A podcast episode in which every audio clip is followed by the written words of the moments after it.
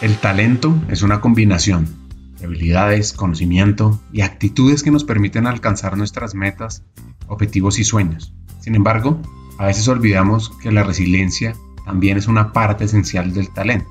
Un ejemplo inspirador es la historia de Paulo Freire, un educador y filósofo brasilero que tuvo que enfrentar múltiples obstáculos en su vida, desde la pobreza, la discriminación racial, hasta la prisión y el exilio político. Pero, a pesar de estos desafíos, Freire nunca perdió su pasión por la educación y la justicia social y desarrolló una teoría y práctica educativa revolucionaria que aún hoy son relevantes en estos días. Pues la historia que van a escuchar hoy ojalá los inspire, los llene de energía y valoren la siguiente fórmula que es el poder de la educación más esfuerzo, más resiliencia para transformar una sociedad. Bienvenidos a Hackers del Talento el podcast que busca cambiar el juego por lo humano. Creemos en una América Latina más competitiva, inclusiva, equitativa y próspera, donde las personas sean el centro del mundo laboral. Nos motiva el talento como el motor de cambio y por eso estamos aquí, para ser la fuente de inspiración, unión, colaboración, aprendizaje, debate y acción para la comunidad de people, de talento, de HR, a través de historias, reflexiones y conversaciones con CEOs con líderes de talento humano, pensadores y actores de cambio, te ofreceremos hacks para evolucionar como líder, como persona, sobre todo para potenciar tu empresa. Te invitamos a sumergirte en conversaciones profundas y significativas que te harán pensar, reflexionar y seguro te inspirarán a tomar acción.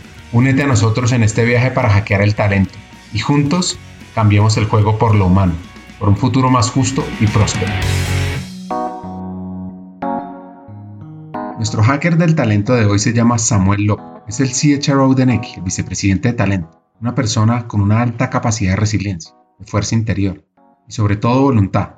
Es un amigo que nació en Remedios, Antioquia, y así empezó su vida. Yo soy paisa, nací en un, en un, pueblo aquí en Antioquia que se llama Remedios, Antioquia. Es un pueblo cerca de Segovia que es minero. Y nací en, en, Remedios, Antioquia porque cuando yo nací mis papás eran pastores de una iglesia cristiana. Pertenezco pues también a, a esa iglesia cristiana todavía sigo profesando y, y, encontrando ahí un lugar para conectar, pues es como esa, esa parte espiritual. Entonces, vive allá hasta los, yo creo que hasta los seis años, no recuerdo nada de, de, remedios, la verdad no recuerdo absolutamente nada de, de allá. Y fuimos a ir a Medellín cuando yo tenía seis años. Soy el que mayor de, nosotros fuimos seis hijos nacidos, de los cuales mi hermano mayor cuando tenía cuatro años, yo tenía dos años, allá en Remedios, eh, le dio una enfermedad que se llama paludismo cerebral, como ya era como demasiado tarde y murió. Y mi hermano menor, casualmente también el hombre menor, hace más o menos unos 10 años también tuvo un accidente, él tenía 18 años, tuvo un accidente y bueno, también tuvimos una pérdida ahí que,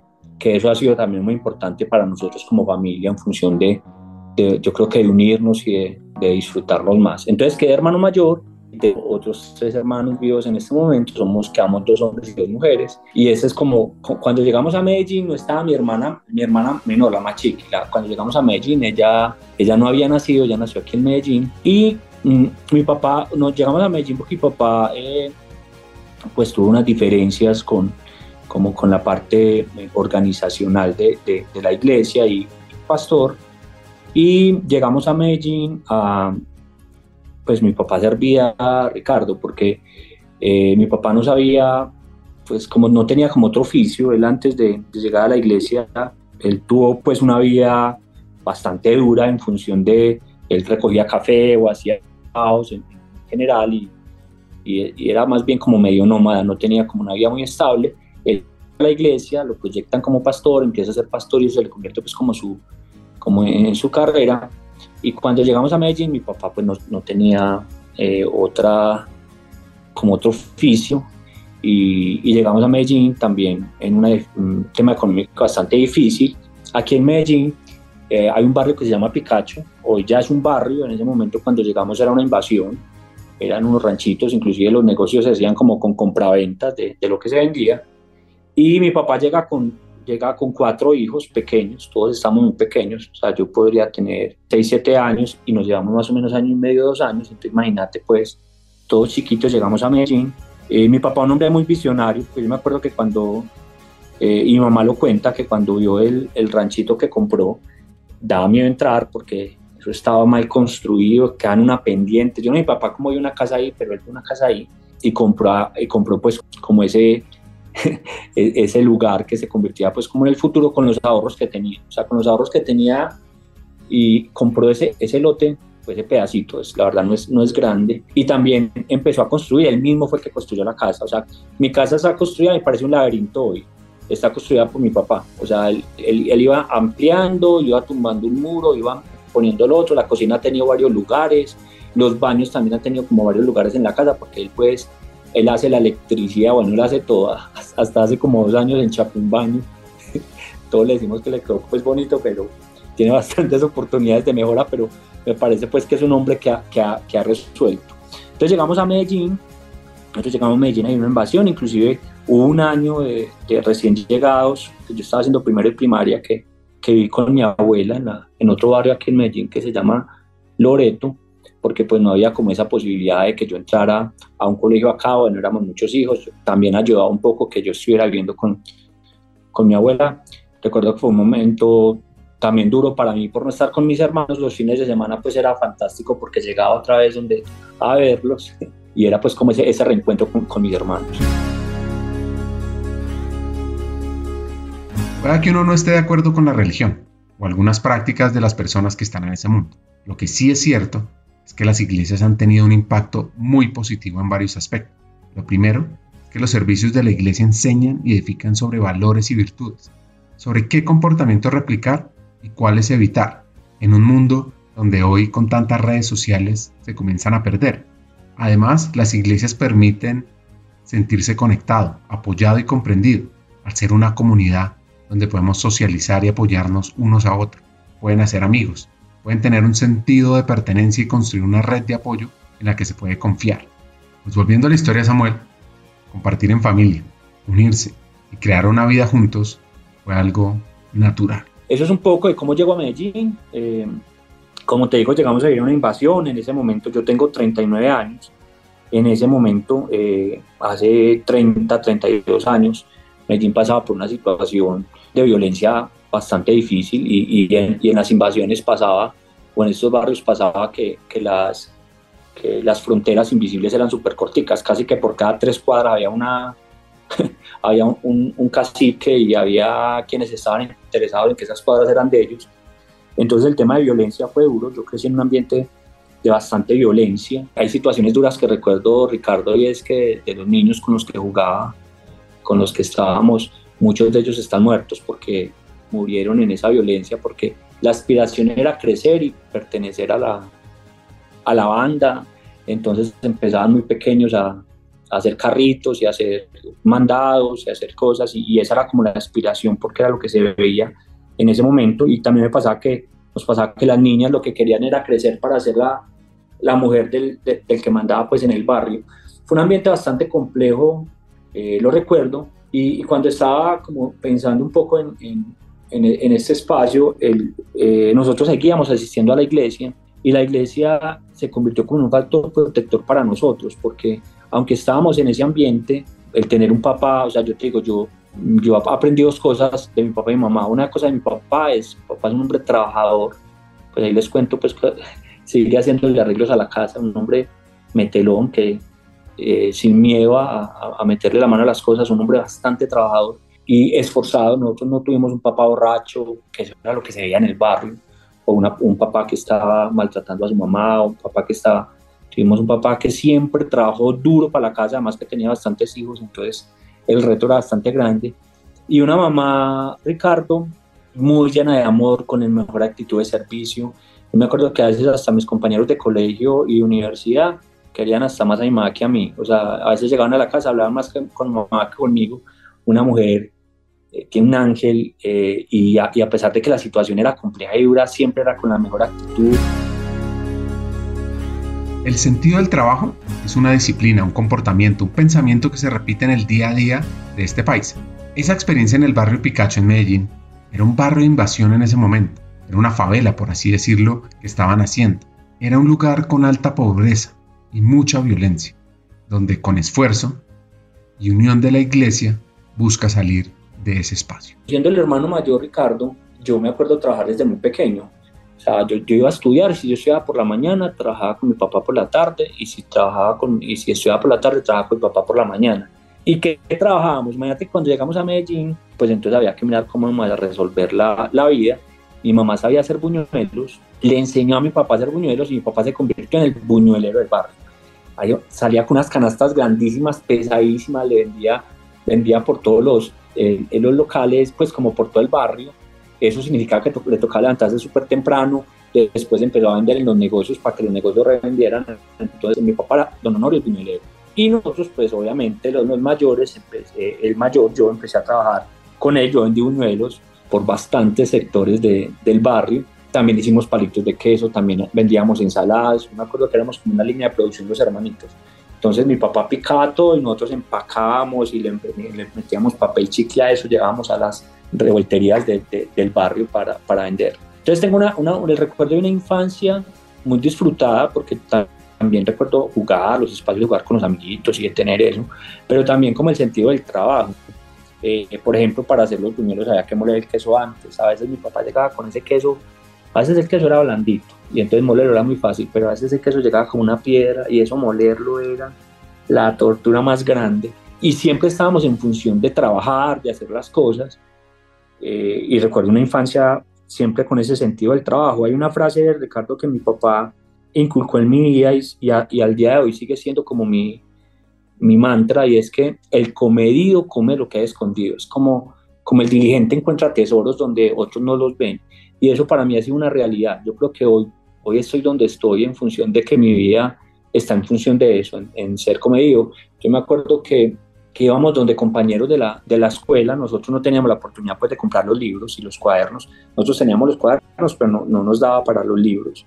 Entonces había unos compañeros que tenían los libros, entonces yo iba a hacer las tareas donde los compañeros y era muy bien recibido en las casas porque era comedido, entonces se había que arreglar la cocina, yo no solo comía, sino que iba a arreglar la cocina, se había que trapear, trapeaba, se había que hacer un mandado, lo hacía, o sea, había una sensación de, de, de, hacer las cosas bien y eso hacía que los papás de mis compañeros apreciaran mucho y pues como, como que yo estuviera, a veces para algunos compañeros me convertía pues como el sapo que, que hacía lo que ellos no hacían pero siempre encontré eso, inclusive yo me acuerdo que un papá de unos compañeros me pagó mi primer curso de, de mecanografía, en ese tiempo era mecanografía.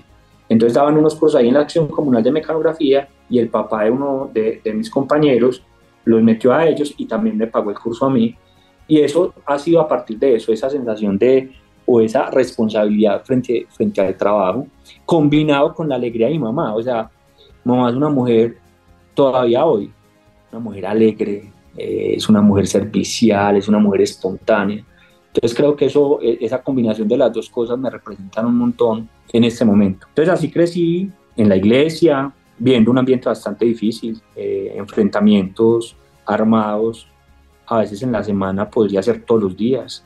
La noticia del día era a quién mataron o, o qué pasó, una situación bastante dura, pero yo creo que la, que el tener el lugar que, que, que tenía o que tengo, mis papás y mis hermanos, el tener también como la iglesia, como ese factor, se convirtieron como un factor protector que también me puso a soñar y yo decía, yo no quiero esto para mí. Y tenía muy claro que la educación y, la, y, y, el, y el formarme iba a ser pues como el camino para salir como de ese espacio, porque en mi núcleo familiar era, era hermoso, era, era cuidado, pero pues tú salías a la calle y, y el ambiente era bastante adverso. Anoten ese hack. El que es acomedido come de lo que está escondido. ¿Qué significa? Que quien es servicial obtiene su recompensa, a menudo con un trato preferencial. Es decir, el que ayuda, apoya, verá retribuido de alguna manera ese dar más. Es algo parecido al karma, en la religión budista y en el hinduismo, la cual es una creencia donde toda acción tiene una fuerza dinámica que se expresa e influye en las sucesivas existencias del individuo. Así que la escuela, pues no era la mejor de todas, era un refugio, un sitio de confianza. Citando a Miguel de Cervantes, Frederick Douglass y Oprah Winfrey, podría uno decir que no hay nada más noble que enseñar a otros y nada más gratificante que ver el progreso de los estudiantes, que la educación es el movimiento de la oscuridad a la luz, o que la educación es la clave para liberar el mundo de la pobreza. las iglesias cristianas, o en mi caso, tienen un factor de un desarrollo de unas competencias me han ayudado como a, a, destacarme en los diferentes espacios.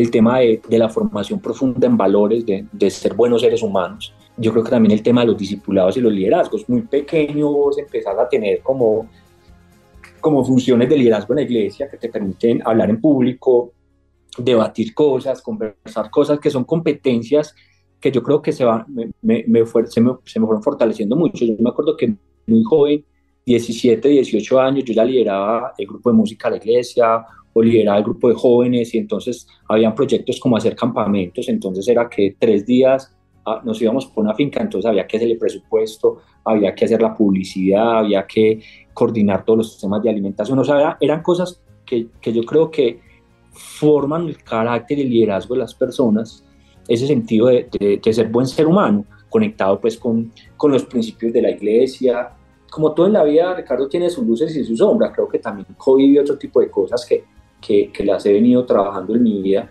Pero en general yo creo que la iglesia se convirtió en un lugar de entrenamiento de competencias que llamamos blandas para mí, que después si yo miro y hago retrospectiva, me servían demasiado en los otros espacios en los que estaba.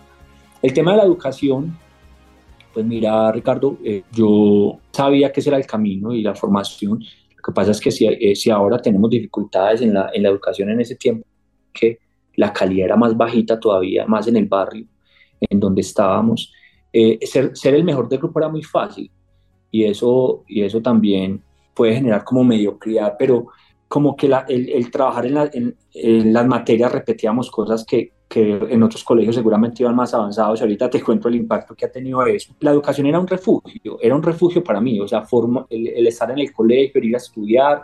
Yo me acuerdo mucho en el bachillerato que cuando conocí el álgebra de Baldor, y no solo por las matemáticas, sino pues por, por el profesor, eh, era tan enamorado que a veces el profesor no podía ir a, a clase, pues me dejaba una guía de cómo dar la clase y yo era el que daba la clase de matemáticas. Ahí empezó como esas ganas de, de, o ese sueño de llegar algún día a ser docente. Y yo creo que los docentes sí se convirtieron para mí. Yo tengo en mi vida, en general en el recorrido de mi vida, tengo como, como esas, en mi cabeza muy claras esas personas que fueron claves para mí y me ayudaron. Yo me acuerdo mucho de Gerardo, el profesor de matemáticas, esa confianza en mí, ese, ese ver en mí como algo más allá y, eso que me, que me fortalecía y como que me daba esperanza. Y me acuerdo mucho que en décimo, por primera vez el español se convirtió en algo serio. La profesora de español era se llama, se llama Marta, no sé si está todavía. El nivel de exigencia de ella nos puso a leer un libro que se llama El mío sí, que era muy difícil de leer y nos puso a hacer un ensayo y yo me pegué una sollada de ese ensayo. Yo me acuerdo que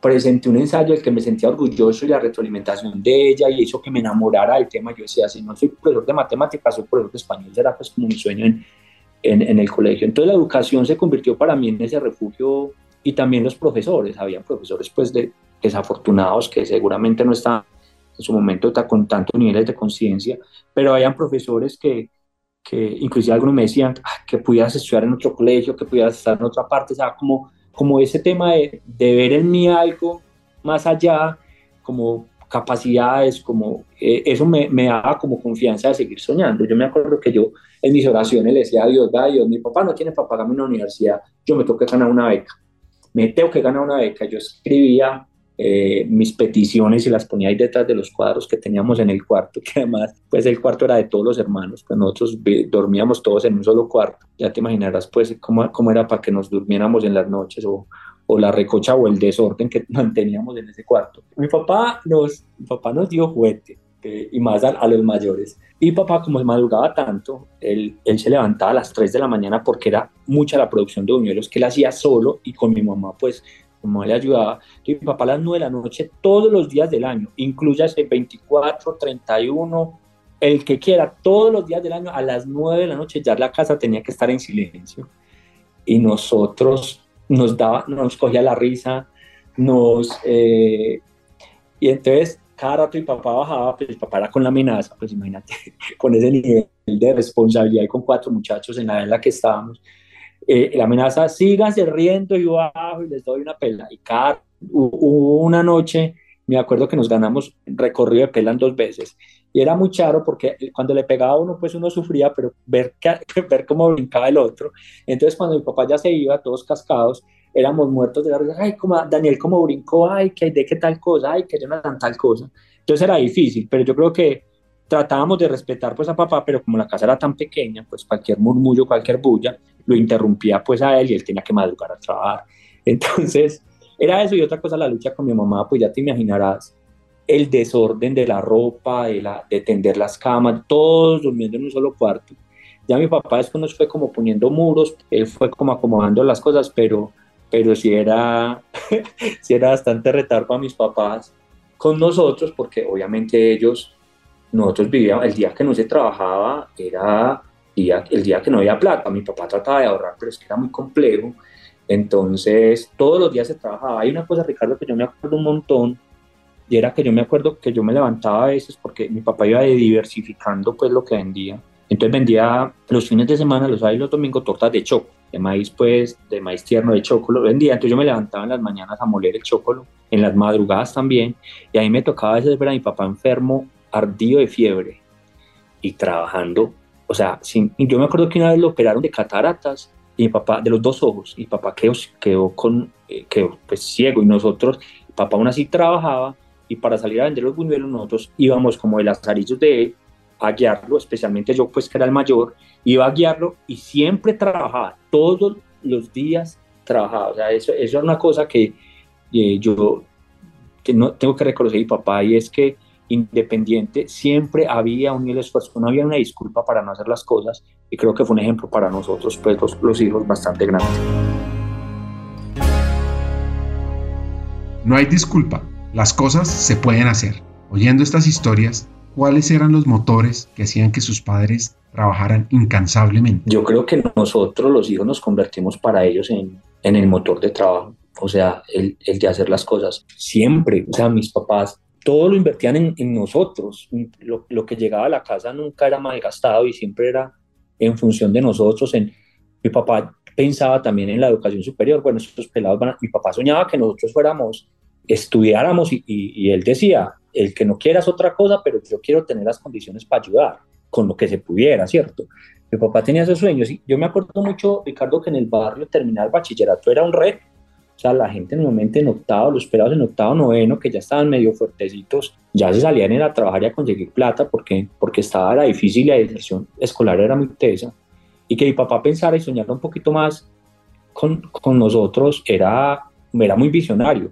mi papá siempre ha sido un hombre visionario, yo creo que, que, que hacía con nosotros de, de, de, soñar de que no era el bachillerato, sino que había más. Yo creo que ese era el motor de mis papás. Y que fuéramos buenos seres humanos. Mis papás nos cuidaban mucho. Mi papá y mi mamá siempre estaban pendientes de cuáles eran las amistades, de con quién nos reuníamos, de dónde íbamos. Nosotros no íbamos a amanecer a, casitas, a casas de compañeros, ni íbamos, o sea, mi, nosotros ahí fuimos yo creo que había una, había una conciencia de ellos del ambiente en el que nos estábamos pues eh, criando, por decirlo así, y la función de ellos de cuidarnos. Entonces, yo creo que ese fue el motor, era como, como sacarnos adelante a nosotros los hijos. Hagamos una pausa. Como sabes, en Hackers del Talento estamos en una misión, cambiar el mundo laboral por uno más humano, inclusivo y próspero. Sabemos que no podemos hacerlo solos, necesitamos tu ayuda. Te invitamos a compartir este episodio con esa persona especial que está buscando crecer en su carrera o mejorar su empresa. Juntos podemos inspirar a más talentos a sumarse a este movimiento. Queremos que te unas a nuestra comunidad, suscribiéndote al podcast, recibiendo las noticias de nuestra página de LinkedIn o averiguando más en hackersdeltalento.com. No te pierdas la oportunidad de ser parte de algo grande, de marcar la diferencia en el mundo laboral y de transformar la vida de miles de personas, porque juntos podemos hacerlo posible. Nosotros ya estamos aquí, dando el primer paso. ¿Y tú? ¿Te unes a nuestra misión de cambiar el mundo laboral por uno más humano? Hagámoslo juntos. Sigamos con el episodio. Les voy a comentar de un concepto que se me hace fascinante y es la desviación positiva. Es un enfoque que analiza los comportamientos o creencias únicos de un grupo o persona para replicar resultados beneficiosos para el resto de la comunidad. Las personas en una organización o en una comunidad que muestran comportamientos o creencias no convencionales pues se conocen como unos valores atípicos. Sí, estos valores atípicos tienen más éxito que el miembro promedio del grupo sin tener recursos o conocimientos adicionales, pues se le conoce como desviaciones positivas. Y los psicólogos organizacionales, los sociólogos y los profesionales de las ciencias administrativas, pues comienzan a estudiar estas acciones de esas desviaciones positivas para ver cómo se replican más, cómo aumentan el bienestar o los ingresos económicos o mejoran las condiciones de vida de las comunidades.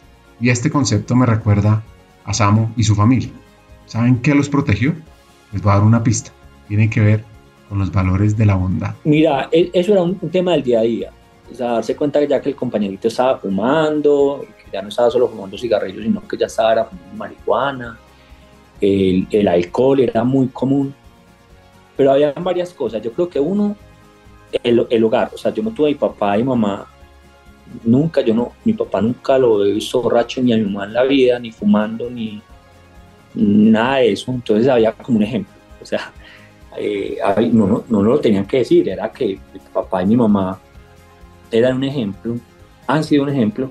La iglesia también, esos valores cristianos, también lo, lo nos ha protegido.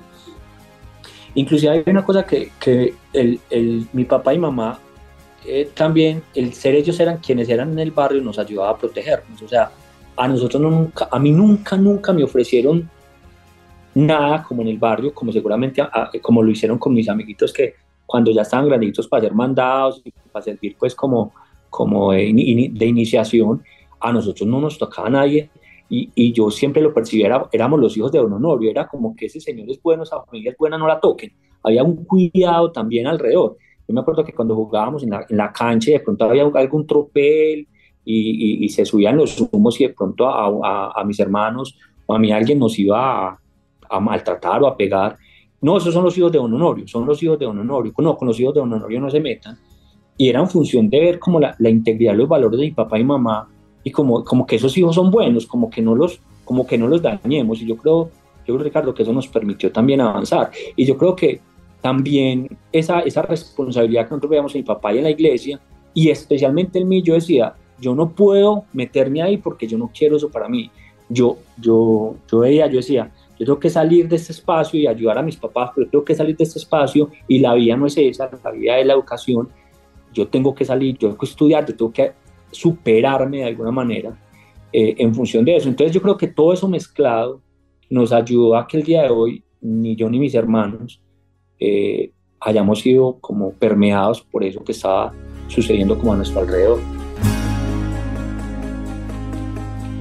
Siguiendo la historia, Oigan este mensaje del padre sobre los dedos de la mano y los hijos. Ser hermano de Samuel no era tan chévere. Yo, ya sabes que, sabes que quedé como mayor, entonces cuando mis hermanos llegaban al curso y, los, le decían, ¿usted es hermano de Samuel? Ah, entonces también debe ser una lumbrera. No, usted también, no, mejor dicho, o sea, ya, ya por hecho que por ser hermano mío era muy buen estudiante, iba a ser muy juiciosos.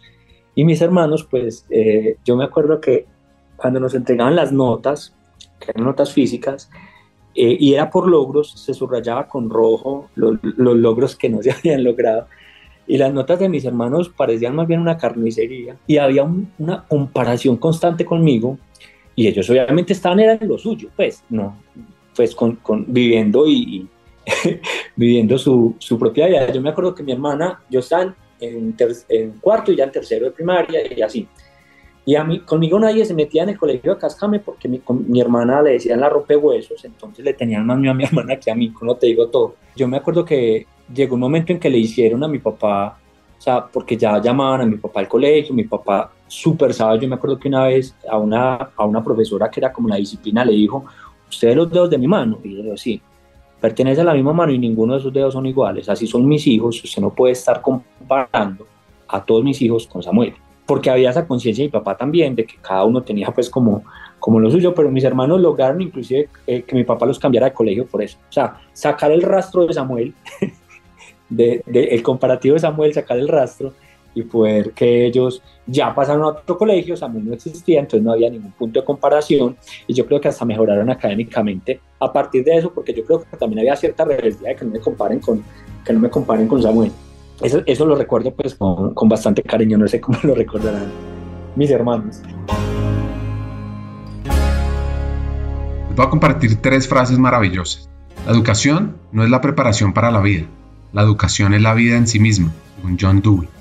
La educación es el arma más poderosa que puedes usar para cambiar el mundo. Una frase muy utilizada pero que no se nos puede olvidar de Nelson Mandela. Y por último, La educación es la llave maestra que abre las puertas a todas las posibilidades de Victoria Justice, pues una beca es una llave maestra, es esa que abre la puerta, la puerta del futuro, puerta de la prosperidad. Hubo una cosa que pasó muy especial en mi vida, ¿te acordás que yo te decía que, que yo le decía a Dios la, beca, una beca para la universidad?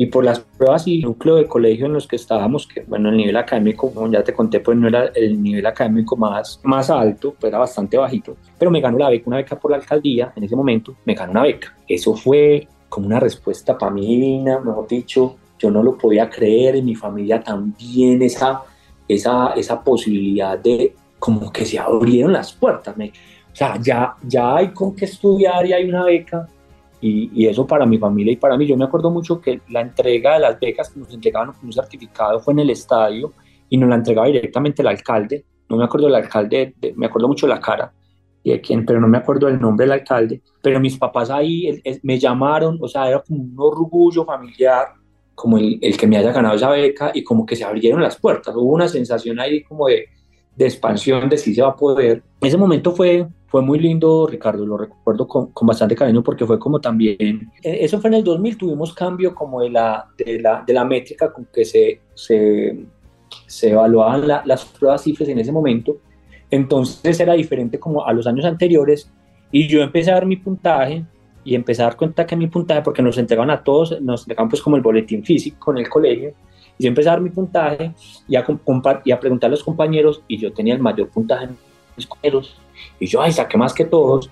Y ya empezaron en todos los salones, habían como siete once en ese colegio, la cantidad. Y en todos los salones empezó a suceder lo mismo como el comparativo. Entonces, como que cada salón salió el que más puntos tenía, el que más puntos tenía. Y solo una persona de otro salón tuvo un puntaje más alto que el mío. Nosotros no, no sabíamos que eso iba a significar una beca, Ricardo. Eso fue como el primer momento de, oh, saqué más puntaje, cada salón tenía más o menos 40 personas. Entonces eso fue para mí ya como, ay, Samuel sacó más, Samuel sacó más. Seguramente mucha gente que ni me conocía de los otros salones eh, se convirtieron en, en los dos que sacamos en eso. Y después nos llegaron la notificación, la notificación de la beca. Pues no, increíble cuando llegó eso en mi casa. O sea, yo creo que para mis papás, yo nunca lo hablé con ellos y nunca lo hablaba. Me parecería bacano recordar con ellos y es, pero para mis papás fue como como también una luz de esperanza en función de, de poder acceder a la educación ya que yo quisiera, porque era becado, no, no a la que me tocaba, ¿cierto? sino a la que yo quisiera. Entonces eso fue un momento. Y el recibir el diploma, eh, yo me acuerdo que fuimos con el uniforme del colegio, eran todos los que, estaban, los que recibieron la beca, eh, y, y, nos iban llamando uno a uno, íbamos subiendo una tarima y nos tomábamos foto con el alcalde y el certificado. Mm, aquí no me ves, pero estoy sonriendo mientras recuerdo ese momento tan espectacular. Y yo creo que ahí como que hubo un momento de, hay posibilidades, se puede, para adelante es que es. Y ya para adelantarme ahí, yo, eh, la conversación con mi papá, yo te decía que mi papá es un hombre visionario, yo quería ser licenciado, quería ser profesor, mi papá decía, y lo que veía era que ser profesor en ese momento pues no era como tan buen pago y como que iba a desaprovechar la beca veía como que el tema de los computadores era el futuro, los computadores, los computadores, los computadores. Entonces al final, pues en esa conversación con él, empecé y me matriculé en la, en la Pontificia Bolivariana en Ingeniería Informática allá. Me presenté allá, pues pasé las entrevistas, pero me encontré con una realidad durísima para mí eh, y es que esos primeros semestres de esas materias básicas, para todos mis compañeros era repaso de, de eso muy 11, para mí era todo absolutamente nuevo. Nada de lo que nos estaban enseñando en física, es que ni física vimos ni física, ni lo de cálculo, ni los temas de química, nada de lo que veía yo lo había visto y a veces ni siquiera las bases para entender eso. Entonces me tocó durísimo estudiar para como ponerme, ponerme a tono. Lo sufrí bastante, yo lo sufrí bastante. Yo recuerdo que había noches que yo me bañaba porque mi mamá me decía, si usted no duerme y se baña, se puede torcer y se puede morir en, el baño. Entonces yo me acuerdo que a veces dejaba como 45 minutos para dormir, me levantaba, me bañaba y me iba para la universidad porque yo estudiaba, por la tarde trabajaba en lo que estuviéramos trabajando en ese tiempo, que en ese tiempo eran haciendo palitos de queso, y después me dedicaba a las tareas, también estaban las labores en la iglesia, entonces había como, como eh, ese, ese tiempo para dormir, y me acuerdo de noches cuando teníamos parciales en las que era trasnochando derecho. Me encontré con una, y otra cosa que ha sido característica de mi vida también, eh, Ricardo, y es que me he encontrado con personas maravillosas. Y yo me acuerdo que había una compañera, Carmen, una de Venida de la Costa, eh, y que como que me acogió, ese grupito como que me acogió, porque me decían como que yo era como inteligente para entender el contexto de los problemas que nos ponían y ellos sabían la metodología. Entonces como que el análisis y eso lo hacía yo, pero ellos ya después eran capaces de convertirlo en la metodología para hacer, entonces ahí nos ayudábamos, pero fue bastante duro, fue bastante duro encontrarme con el nivel académico que yo tenía era, es que yo me acuerdo que el profesor ponía una fórmula y mis compañeros la resolvían de inmediato, levantaban la mano quién lo hacía, yo, eso para mí era, pues era, no sé, ruso, no entendía lo que, estaba, lo que nos estaban presentando. Entonces ese año fue duro darme cuenta de eso y había una responsabilidad de no perder la beca, yo tenía que, cumplir con un promedio. Y con química, mm, química se veía en dos, en laboratorio y, y en la materia de química, química no me entraba de ninguna manera, de ninguna manera. Yo en química me decían el portaminas porque todos los exámenes eran punto .5, punto .7. O sea, yo no pasaba con química, no entraba y le daba, trataba de dar vueltas. Y aunque trataba de ir a las asesorías para que el profesor me atendiera y eso, eh, la verdad eh, no, no, pues no, no logré el nivel y perdía química. Al perder química perdía la beca. Y, y seguramente hubiera podido hacer otras cosas. Mis papás no tenían acceso a esa información y yo tampoco, de ir a atención al estudiante o ir a la Secretaría de Educación y decir, vea lo que me está pasando. Seguramente me hubieran ayudado con algún remediado, con alguna cosa. Pero yo sentí que ya no, pues, o sea, la, la materia se perdió. ¿Cómo se estaría sintiendo Samuel? Piensen un poquito todo lo que hemos oído, después de todo ese esfuerzo. Por eso es que en Hackers valoramos entender el contexto de las personas para apoyarlas, para entenderlas, antes de juzgarlas o evaluarlas. Sí, que viene un momento retador, contarle a sus papás que no lo iba a lograr. Y me tocó hablar con mis papás. Me acuerdo mucho de eso, de eso, Ricardo, la conversación un día por la noche en mi casa, en el cuarto de nosotros, de, los hijos. Mis, papás, mis papás sentados al frente mío, yo sentado a contarles que había perdido la beca. No, qué conversación tan dura, hermano. Yo llorando, no, desconsolado a contarles qué era lo que estaba pasando. Y me encontré con una cosa que, que ha sido como la constante en mi casa. Mis papás obviamente tristes, ya te imaginarás la cara de lo que había sido hace algunos meses una felicidad, lo que se convertía ahorita como que se nos iba de las manos la oportunidad. Pero mi papá me dijo, tranquilo mío, que alguna cosa hacemos, esto lo vamos a solucionar, otro camino lo encontramos. O sea, encontré ese respaldo en mi papá, mi papá era un hombre, de, ha sido un hombre, un genio eh, parejo, por decirlo así, eh, pero encontré un papá que me dijo, mijo, lo, lo vamos a resolver, tranquilo que lo vamos a resolver. Fue capaz de superar como esa, esa decepción eh, y decir, lo vamos a resolver y, y, ahí en adelante empezamos a buscar otro camino ya, los recursos que teníamos propios, pero esa conversación para mí fue un hito, el, que, el haber encontrado el respaldo de mis papás, porque porque fue bastante complejo para mí y pues duro perder eso que había soñado tener y bueno, y, y ya entonces con mi papá empezábamos a, a mirar qué iba a hacer. Antes de saber qué es ser resiliente, de dónde viene esa fuerza, pues es importante ponerse en los zapatos, ponerse unas gafas para ver la vida de este hacker paisa en ese momento. No, es que yo me acuerdo cuando yo fui a las entrevistas a la universidad, yo ni me lo creía. El campus es para mí grandísimo. Eh, yo, yo eh, en ese tiempo eh, la, la, beca incluía la, la, matrícula, el resto de cosas las teníamos que, que conseguir los estudiantes. Yo me acuerdo que la calculadora que nos pidieron, que era una calculadora científica, yo tenía una calculadora, no era Casio, sino Case o cualquier cosa, que, las teclas importantes ni le funcionaban, entonces los compañeros me prestaban la, la calculadora. Y había unos pasajes y yo me tenía que bajar desde el estadio, tenía que caminar, tenía clase a las 6 de la mañana, así que a las cinco y media yo ya tenía que estar bajándome en el estadio, caminando hasta la universidad y después caminar dentro de la universidad. Yo iba a los otros bloques solo por conocerlos, o sea, como por ver el ambiente universitario, eso para mí era, no, que, pues es que Disney se queda cortico, era como ver a la gente estudiando, los profesores, los laboratorios, eh, el, el, el campus universitario, yo era pues, es otro mundo. O sea, yo salía del mundo del campus universitario, después iba a mi barrio. Yo vivía como en esa diferencia entre el campus universitario y, y, el barrio y, y, lo disfrutaba. La biblioteca me parecía... Yo antes de, antes de esa me amañaba mucho la, la Biblioteca Pública Piloto, que es una biblioteca grande que hay aquí en Medellín, en el colegio. Entonces, para mí hacer una tarea era irme para esa biblioteca y yo la pasaba delicioso allá, parecía el mejor lugar. Y yo en la, en la universidad me iba para la biblioteca a hacer las tareas me parecía un acceso a lo que quisiera. O sea, lo que yo quisiera leer, lo que yo quisiera ver, el poderme llevar libros para la casa, o sea, era una...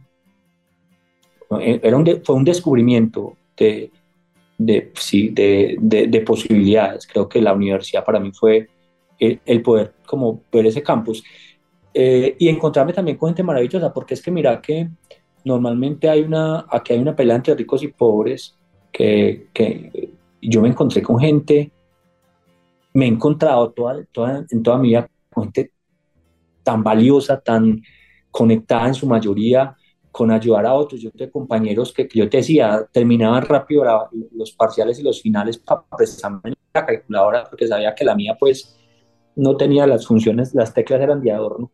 Compañeros que, que, que, que me, que me acogían en los grupos y, y como que me alentaban. Yo, yo era el caso raro, pues, ¿cierto?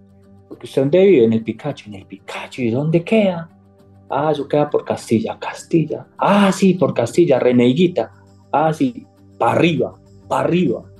Ah, gente para qué hacia allá. ¿Y usted cómo entró a la universidad estando allá? ¿Y usted por qué no habla como, como ellos? ¿Y usted por qué no? Eh, que e, era como la, como la, el, el, caso, pues como a, a, investigar y con seres humanos maravillosos. Obviamente otros no, y eso está bien, pero en general yo me he encontrado con la abundancia de los seres humanos.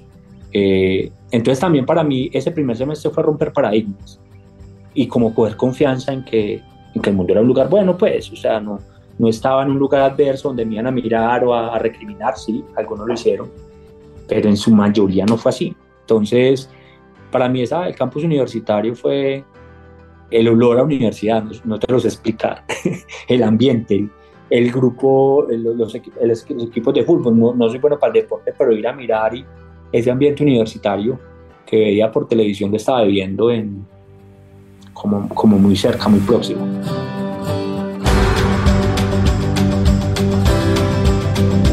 Así que ser resilientes es como ser un árbol en medio de una tormenta un árbol que no se deja doblar ni quebrar por las fuerzas y vientos y la lluvia intensa, sino que se adapta y se flexiona para soportar la presión y seguir creciendo. Ser resiliente es tener esa capacidad de encontrar la fuerza y la resistencia interior para superar los desafíos y las adversidades de la vida y salir fortalecidos de ellos. Es como ser una semilla que se planta en la tierra y a pesar de las condiciones difíciles y adversas que le toquen, encuentra la manera de brotar, de crecer, hasta convertirse en un árbol fuerte y majestuoso. ¿Cómo lo hizo Samuel en ese momento? Es la pregunta. Y que, y que inclusive Ricardo le pegaba a lo que yo me sentía súper orgulloso. O sea, yo intelectualmente, como te decía, era fácil ser el mejor en el colegio. Yo no me tenía que esforzar mucho. Encontrarme en un lugar donde de verdad, de verdad, o sea, ese dibujito que del mico con los con los platillos haciendo así, eso eran mis clases, o sea, no entendía un carajo, eso para mí fue muy difícil, sin embargo, yo creo que el, el avanzar fue, el ejemplo de mi papá, no le rendía a mi mamá nada, pues yo esto no va a poder conmigo, yo voy a ser capaz, yo voy a ser capaz, y al final, a pesar de mucho esfuerzo, porque fue mucho esfuerzo, eh, no ser capaz. Mm, yo creo que la otra herramienta que me sirvió es lo que te digo de mi mamá. A pesar de los momentos difíciles, la mejor actitud hacia adelante. Y, y, y estoy haciendo conciencia, Ricardo, en este momento de eso. Yo creo que en el semestre, para no rendirme, me ayudó esa fuerza de mi papá, de, de, esa, de ese ejemplo de la valentía, y yo creo que en el momento de, fracaso me ayudó esa capacidad de mi mamá de, de, tener, de ser positiva y hacia adelante, o sea, esa resiliencia y esa capacidad, porque es que yo te cuento en mi infancia y la, y la, y la recuerdo con cariño, pero nosotros fuimos momentos muy, muy, muy difíciles económicamente, pero la actitud siempre era qué vamos a hacer y si se nos daña un negocio, mi papá era capaz de inventarse otro, entonces se dañó la venta de unidos porque pasó no sé qué, entonces nos inventábamos la, los pasteles de pollo y si no las cremas. Entonces como, como que eso, esa fue la herramienta que en ese momento me ayudó. Y yo creo que lo más importante para mí fue el respaldo de mis papás, Ricardo.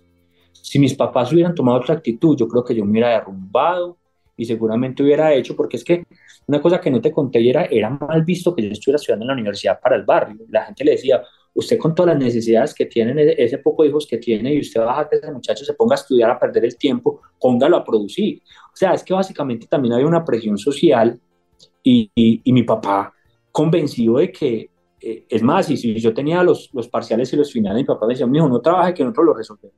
Nosotros hacemos los palitos, nosotros hacemos la producción de lo que tenemos que hacer, pero haber encontrado ese respaldo en mis papás eh, se convirtió, si yo lo digo hoy, eso fue un punto determinante en mi vida para, para decir, ah, no, si yo cuento con mis papás, cuento con todo. Es que al final los papás son el mundo de uno de esa edad, Ricardo.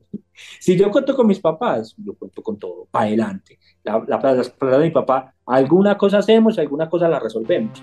Sí, alguna cosa hacemos, alguna cosa la resolvemos.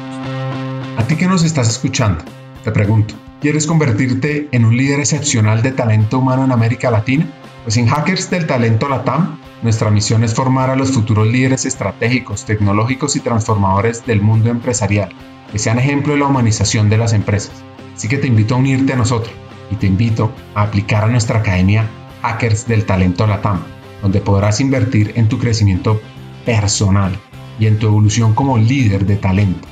Este programa pionero en la región ha formado ya a cientos de futuros líderes en los últimos dos años, de compañías extraordinarias Así que te preguntarás, ¿por qué la academia es la mejor opción para mí?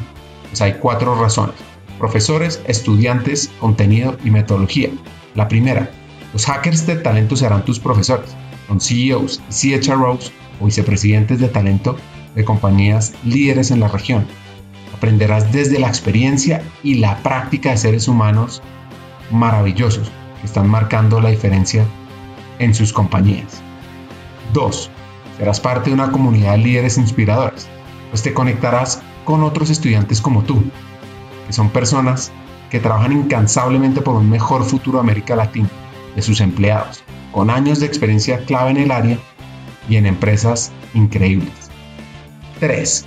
Contarás con un contenido relevante y actualizado, pues es que la Academia de Formación consta de 20 sesiones sincrónicas con temas fundamentales como mindset para hackear el talento, ser futuristas, aumentar el impacto y la influencia en tu compañía, conectar y movilizar el negocio, toma de decisiones, data, inteligencia artificial, liderazgo transformador, diversidad, equidad e inclusión, humanización y mucho más.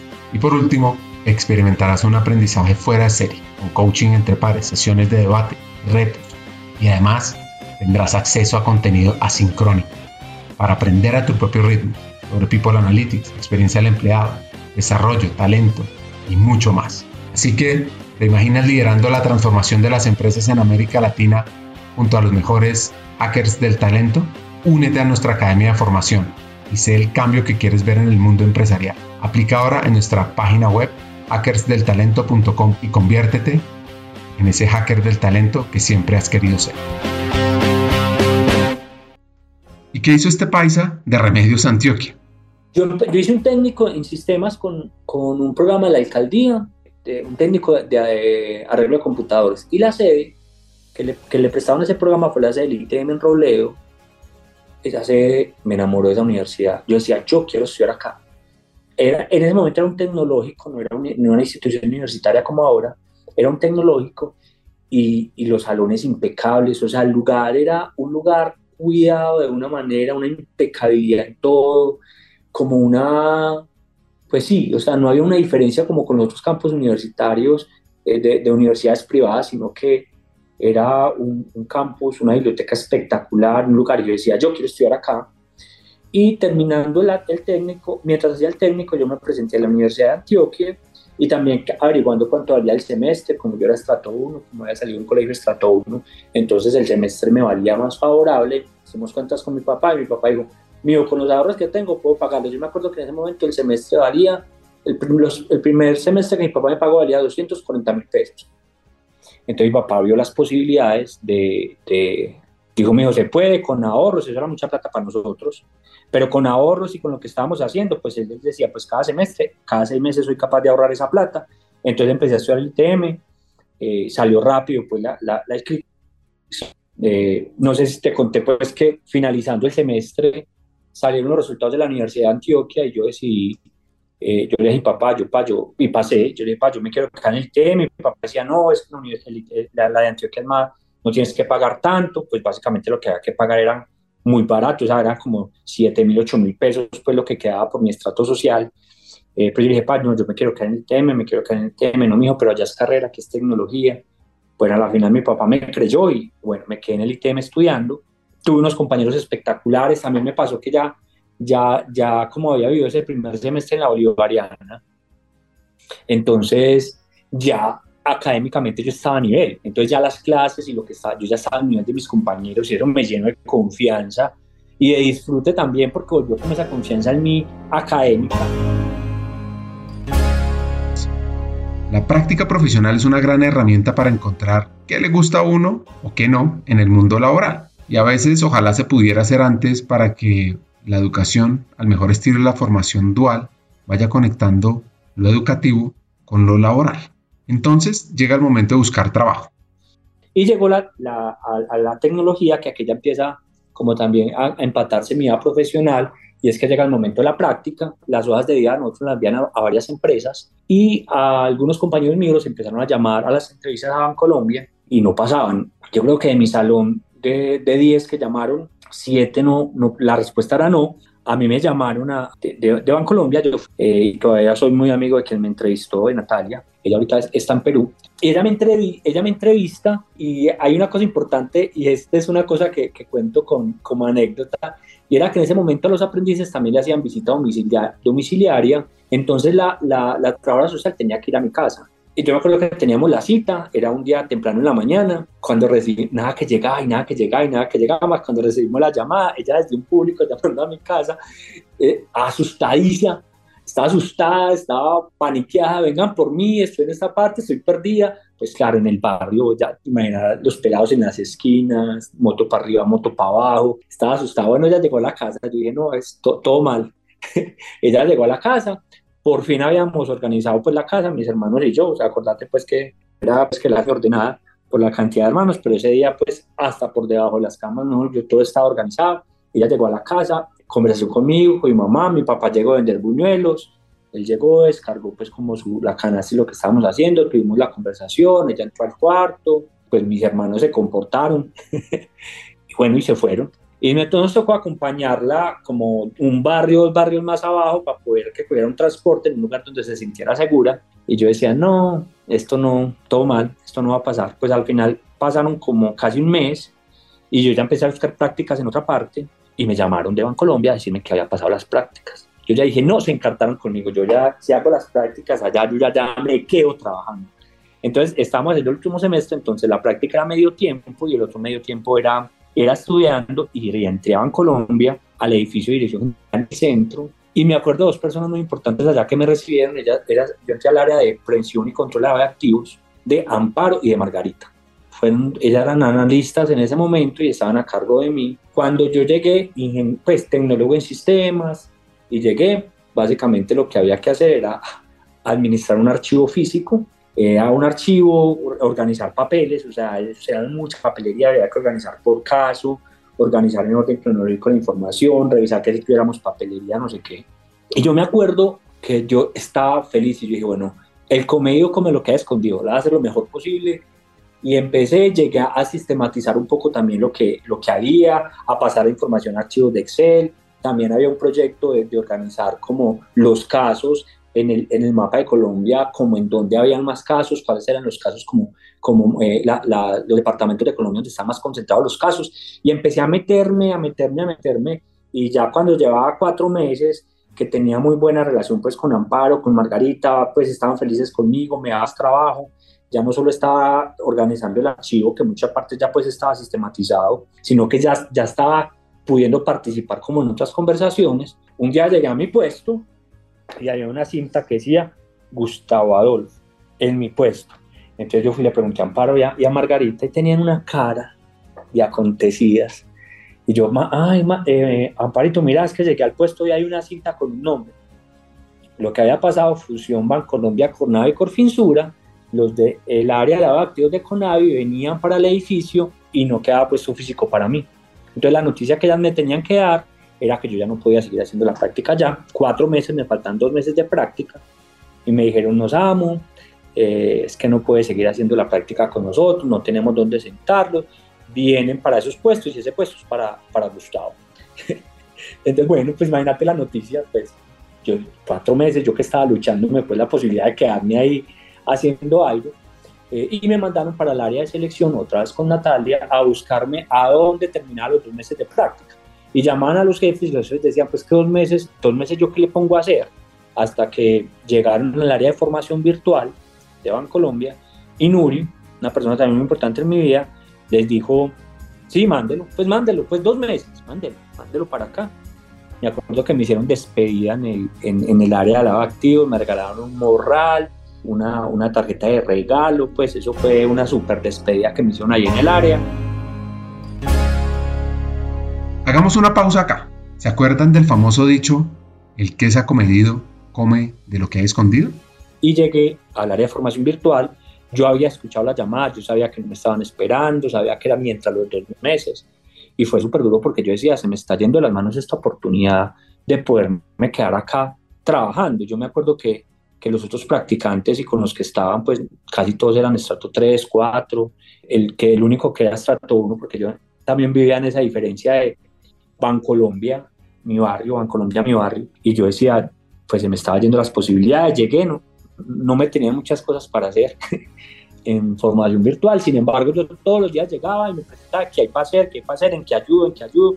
Recuerden, el comedio come lo que ha escondido. Y una vez llegué y Nuri estaba haciendo unos reportes de un sistema que llamaba PeopleSoft en ese momento, y ella estaba bajando unos reportes de PeopleSoft, los estaba bajando un archivo en Excel y tenía que irse para una reunión.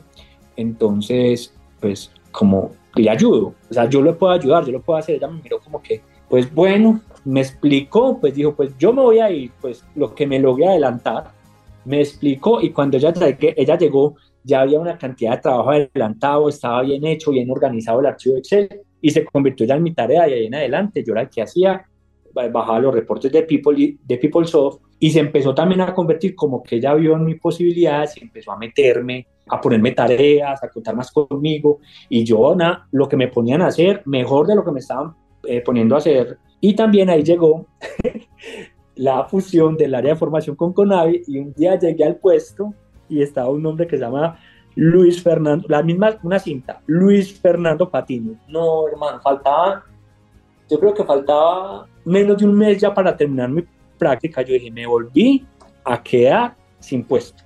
¿Qué van a hacer conmigo? Entonces fui le dije a Nuri me dijo, sí, efectivamente, vienen los de formación de Conavi, pero lo vamos a sentar y había una bodeguita que quedaba en el ingreso para la persona de Sodexo, como de, de servicios varios, y me instalaron ahí un computador, eso era una nevera porque lo mantenían congelado con aire acondicionado, porque tenían, mantenían como mucha mercancía, y ahí, y ahí me senté, entonces yo era como en una pecera, todos los que llegaban a la sede de formación, pues al frente estaba la secretaria y yo estaba al frente haciendo pues mi práctica, haciendo ese proceso. Eh, pero me quedé, me quedé y la posibilidad de quedarme, yo dije, listo, entonces aquí a seguir trabajando. Eh, cuando se empezó a terminar la práctica, yo también empecé a moverme, a llamar a Amparo y a, y a, Margarita a ver cómo me podían ayudar, como recomendándome a ver si había un área que necesitaban de pronto un auxiliar. Eh, tuve unas entrevistas, en ese momento se estaba organizando un área para, para, la fiduciaria, dentro de la fiduciaria, entonces tuve unas entrevistas, me fue súper bien las entrevistas, era para auxiliar de departamento 2, Aquí había tres niveles de auxiliares, ese era departamento 2. Y me senté pues con Nuri, finalizando mi práctica. Le dije, Nuri, mira, ya me presenté para, parece que me va a salir en la fiduciaria, para un cargo de auxiliar de departamento 2. Y Nuri me dice, Samuel, mira, yo estoy recibiendo la herramienta de formación virtual de Conavi de Corfinsura y nosotros queremos hacer esa integración. Yo estoy pidiendo un puesto de auxiliar, todavía no me lo han aprobado, pero yo quisiera que fueras vos, a vos cerrado.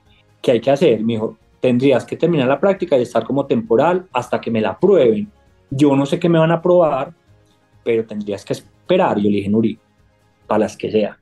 Entonces me quedé ahí, estuve dos meses haciendo la, la eh, como temporal y a los dos meses aprobaron. El nivel de auxiliar era un auxiliar administrativo, o sea, era el auxiliar más alto. Y yo le recibía a unos analistas, o sea, les recibía a un analista de Corfinsura, a un analista de, de, de Conavi y pues las labores que, que se tenían de Bancolombia, entonces era como una eficiencia la que se estaba haciendo y entonces recibí esa función, mis conocimientos del sistema me ayudaron porque entonces para montar el sistema del LMS, negociar qué bases de datos, qué capacidad, bueno, todo lo que había que hacer en ese momento. Y entonces yo me acuerdo mi primer salario, Ricardo, yo me sentía rico. La primer, cuando me dijeron lo que me iban a pagar, el salario en ese momento era como 848, estaba alrededor de eso.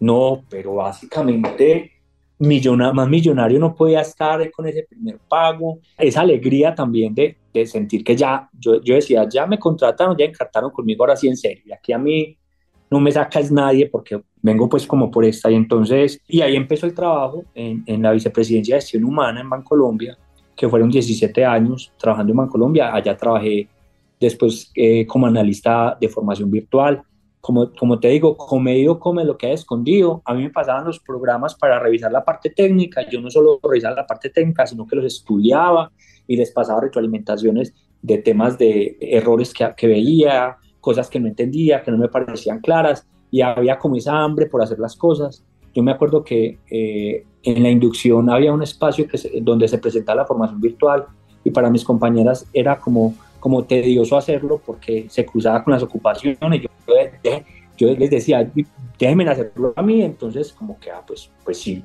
pues miremos. Entonces me entrenaban y resultaba que yo terminaba haciendo eso porque lo hacía bien. Habían visitas a las sucursales para promover la formación virtual y a veces las veía enredadas. Y yo decía, enséñeme, y yo lo hago. A la final me enseñaban y yo lo hacía y, y, los, y lo terminaba haciendo. Entonces siempre esa, esa premisa en mi vida de comedio como lo que ha escondido y entonces eso me daba la oportunidad de que me, me permitieran presentarme a, otras posiciones. Cuando yo me presenté para la posición de analista había que ser profesional, yo no había terminado mi carrera, eh, el perfil era comunicador social y me dieron la oportunidad de presentarme, de jugar y jugué y al final quedé con un man de la Universidad de Antioquia, comunicador social y al final me la gané y estuve como profesional en entrenamiento. Después, ser analista de formación virtual ha sido uno de los grandes aprendizajes en mi vida porque nosotros hacíamos los programas de formación virtual para todos los temas, entonces yo podía tener un tema de contabilidad por la mañana, otro tema de riesgo, un tema de, talento, de, talento humano, pero también podía tener un tema asociado a temas inmobiliarios, a temas comerciales. Entonces era la oportunidad de conocer este banco para arriba y para abajo, conocer gente. Eh, me pasaba que, que me metía tanto en los temas que llegué a tener ofertas de las mismas áreas para posiciones como venite para acá que vos entendés este tema y lo puedes hacer. Yo tenía claro que era información que me quería quedar. Y, y también una, una líder en, que yo pasé ahí de Nuri, a María Isabel Vázquez, que ya era la líder del equipo, que creía en mí. Ella me dio la oportunidad de presentarme a analista de formación virtual. A esa mona pues le tengo un cariño impresionante. Hay un podcast de ellas en Hacker de Talento, que la tienes ahí, María Isabel Vázquez.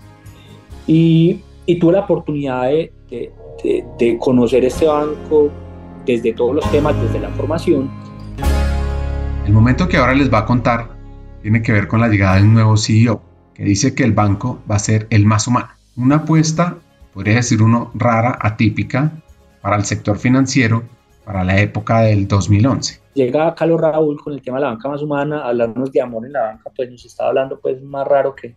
Entonces un proyecto de transformación cultural donde la idea era entender eso que él nos estaba diciendo, cómo se traducía desde, desde talento humano para la organización entonces me pude, participar ahí montando las escuelas de formación y el Instituto de Liderazgo. Y ahí hubo la posibilidad del crecimiento del área de talento humano, el área de formación creció, se crearon unas jefaturas y se creó, una jefatura para temas de, formación en temas de cultura y liderazgo. Eh, yo era analista 3, la política es que no podías crecer más de dos posiciones, eso era como una tercera posición, entonces no había el permiso para presentarme, eh, pero yo dije, listo, si no hay ningún problema, yo me quedo acá, como analista y sigo trabajando. Y Marisabel logra eh, conseguir el permiso de que me dejaran participar. Me dijo, lo dejan participar, pero él tiene que pasar las pruebas para ser jefe y va a competir con nosotros. Y bueno, competí en la posición y al final tuve la noticia de quedar como jefe de sección. También la noticia del salario. Hay una cosa muy importante cuando te hablo del salario, Ricardo, ¿sabes por qué? Porque mi, mi anhelo de crecer económicamente estaba en función de que yo sabía que a mí me tenía que alcanzar para mí y me tenía que alcanzar para, para mis papás.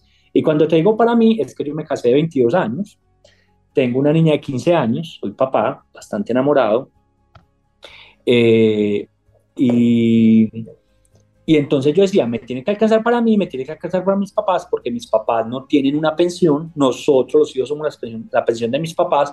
Entonces yo siempre tenía en mi cabeza que me tiene que alcanzar para vivir bien y para, para poder eh, ser la pensión a mis papás cuando ya estuvieran más grandes. Y hoy es una cosa pues que vivo, eh, mis hermanos y yo, con una cada uno de acuerdo a sus posibilidades, somos la pensión de mi papá, de mis papás, mis papás ya no trabajan, ya se dedican a, a las cosas que les gustan hacer. Eh, y entonces había como ese anhelo de crecer en función de eso. Ahora, yo decía, también desde mi visión, yo creo que yo puedo llegar a ser jefe de sección en esta organización, ese era como mi tope. Pero cada vez que pasaba un escalón y que había más posibilidades, se veía como que más adelante también se podía. Entonces participé en el proyecto que, eh, de transformación cultural, también un enriquecimiento frente al tema de, del talento humano, de las eh, organizaciones con foco en el ser humano. Eh, después como jefe de sección, seleccionando equipo, montando el Instituto de Liderazgo con Marisabel. Tengo muchas anécdotas de trabajo y de cosas que hicimos de fantásticas en el Instituto de Liderazgo que hoy tiene el Grupo Colombia Y yo estaba feliz ahí. Y después me, se crea un área de cultura corporativa. Necesitaban un, como un especialista en temas de liderazgo.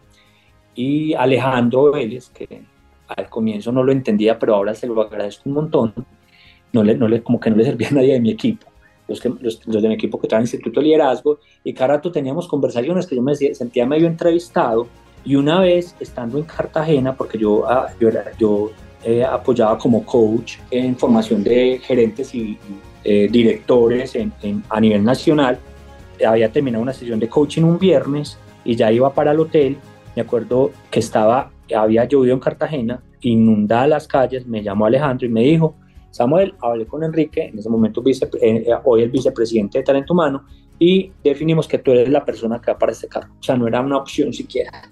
Eso fue para mí un choque durísimo porque yo estaba muy bien en lo que estaba haciendo, estaba feliz. Yo no, yo no siempre con María Isabel siempre hay retos, siempre hay cosas para hacer. Y yo, yo le dije, pero, pero lo puedo pensar, no, no, pero ¿qué es lo que tienes que pensar? Y yo, pero dame este fin de semana, yo te doy respuesta el lunes, yo entré en crisis, ese fin de semana me quedaba pues en, en, Cartagena, yo entré en crisis, yo decía, pero yo estoy bien acá, yo no me quiero ir para allá, ya acerqué.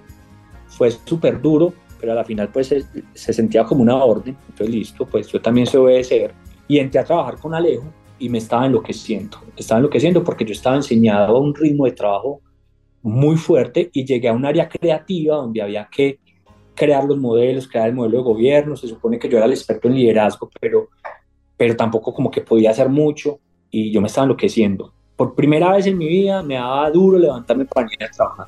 Esto es lo que hay, esto no me va a quedar grande, yo me tengo que hacer cargo de mi vida, yo no, yo no quiero ser infeliz en el trabajo, eh, tengo que encontrar la posibilidad de esto, hice un plan de trabajo y después se convirtió en una experiencia laboral impresionante para mí. Trabajan viajando para los países, acompañando el desarrollo del Instituto de Liderazgo en los países, desarrollando modelos, teniendo conversaciones con los presidentes de los países, con los vicepresidentes de talento humano, un acceso a unas conversaciones estratégicas fantásticas, o sea, un, tiempo de trabajo y un equipo de trabajo fantástico. Pues además éramos cuatro personas que logramos unas dinámicas de trabajo que hoy, que hoy las tengo como enseñanza y las implemento con mi equipo y bueno, eso, eso ha sido como el, el tema profesional. Desde que yo era analista, cuando salió el tema de, del cargo en Bancolombia de, de socio estratégico de Business Partners de talento humano, yo dije, yo quiero ser eso, yo quiero ser eso. Y me presenté dos veces, dos veces que no pasé, una, una estando como jefe de, de, de, formación y después en cultura, no pasé, yo estaba como, listo, ya me rindo, pues si no, si no es ese, quiero mirar para otra parte cité a Diana, que es otra persona muy importante en mi vida, y con ella, y lo que me dijo fue, no, es que sí te tengo una posibilidad, eh, no te había dicho que no, sino que estaba esperando que se me aprobara otra posición de, de socio estratégico para la vicepresidencia de innovación. Y ya me lo aprobaron, y, y la conversación, que era una conversación para retroalimentación, para que me dijera para dónde pegaba yo mi plan de carrera, pues como para recibir de su mirada, fue una reunión en la que me dio la noticia y al otro día a las 8 de la mañana estaba ya entrevistándome con Cipriano, el vicepresidente de innovación, y con Andrés Vázquez al mediodía, eh, porque también acompañaba a Neki y Andrés está encargado pues también de, de Neki y empezó el camino como socio estratégico. Y te digo que cuando pasé al área de cultura corporativa, yo lloré solo en función de, yo no me quiero ir de acá, es que eh, Alejo se me atravesó en la vida, hoy se lo agradezco un montón, yo no me hubiera ido de formación, eh, está pasando muy bueno como para irme, pero el haber él tomado esa decisión y haberme empujado a, a estar en, en, en, el área corporativa me permitió ver otras posibilidades.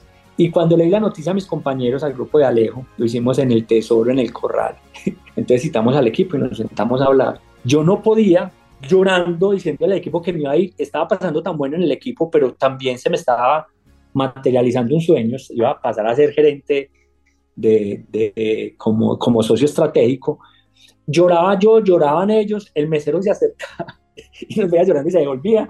El mesero no sabía qué hacer, porque eso era, éramos atacados llorando porque habíamos logrado un nivel de, de consolidación como equipo, de alto desempeño, de camaradería, de cariño, que ellos estaban felices por mí, pero estaban también tristes. Yo estaba feliz, pero también estaba triste. Alejo lloraba, Eliana lloraba. O sea, era, era una sensación y me pareció muy bonito poder cerrar esa etapa que empezó, que empezó tan difícil, haberla cerrado de esa manera y ya empecé como socio estratégico y ahí entra Diana pues a, a, liderarme. Yo tenía unos mentores fantásticos en mi vida. Fue Amparo, Margarita Nuri al inicio cuando estaba como auxiliar, María Isabel Vázquez que me acompañó muchos años, Alejo que me dio la oportunidad de...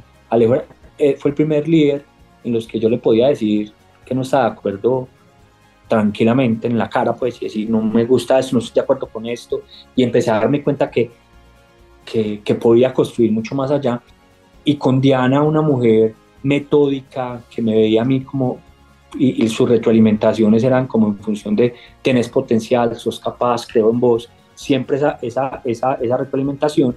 Y llego con Cipriano y Andrés, dos personas bastante diferentes, y me encuentro un Cipriano súper generoso conmigo en un acompañamiento, en invitarme a las conversaciones estratégicas. Yo no era el de la, yo no era el que hacía la, las vueltas de las vacantes y eso, sino que era estaban sentados en la mesa en las decisiones, eh, las conversaciones profundas que teníamos sobre el desarrollo del equipo, el haber abrirme el corazón en función de poder acompañarlo frente a una persona que ya la carrera profesional que tiene Cipriano y poder darme cuenta que tenía algo que aportar y que podía conversar con él. Eso fue un descubrimiento maravilloso. Y con Andrés, la posibilidad de admirar a alguien, un genio, una visión de negocio, una practicidad caótico, un perfil diferente, pero también con una apertura y un corazón abierto para conversar, para decirnos las cosas. Yo me acuerdo que en la entrevista yo le dije a Andrés, porque me habían dicho pues que con Andrés los temas de talento humano no eran como tan fáciles. Yo le dije a Andrés, si usted quiere que yo sea un buen socio estratégico para usted, sobre la mesa tienen que estar las cosas buenas y también la, pues en su momento se le dije como la mierda, pues espero no sé si esto salga en el podcast, pero como lo bueno y lo malo tiene que estar, porque si yo no sé, pues yo no te voy a poder ayudar. Y ese ha sido el acuerdo hasta el día de hoy. Yo creo que lo, lo mejor que yo tengo hoy con Andrés, que es el CEO NX, es la confianza de decirnos las cosas y, y de sentarnos y de retarme los temas. Y yo retar los temas con él ha sido como, como una de las primeras premisas. Y así llego aquí a ser el líder de talento humano desde el 1 de julio del año pasado, ya que formalmente como el líder de talento. Eh, empecé a conformar equipo eh, de talento humano, entonces el equipo que hoy tengo es equipo seleccionado por mí, que también fue, ya me hacía falta, llevaba varios años sin tener equipo directo, me hacía falta liderar equipo y, y lo estoy disfrutando un montón. Entonces esa, ese ha sido como el camino.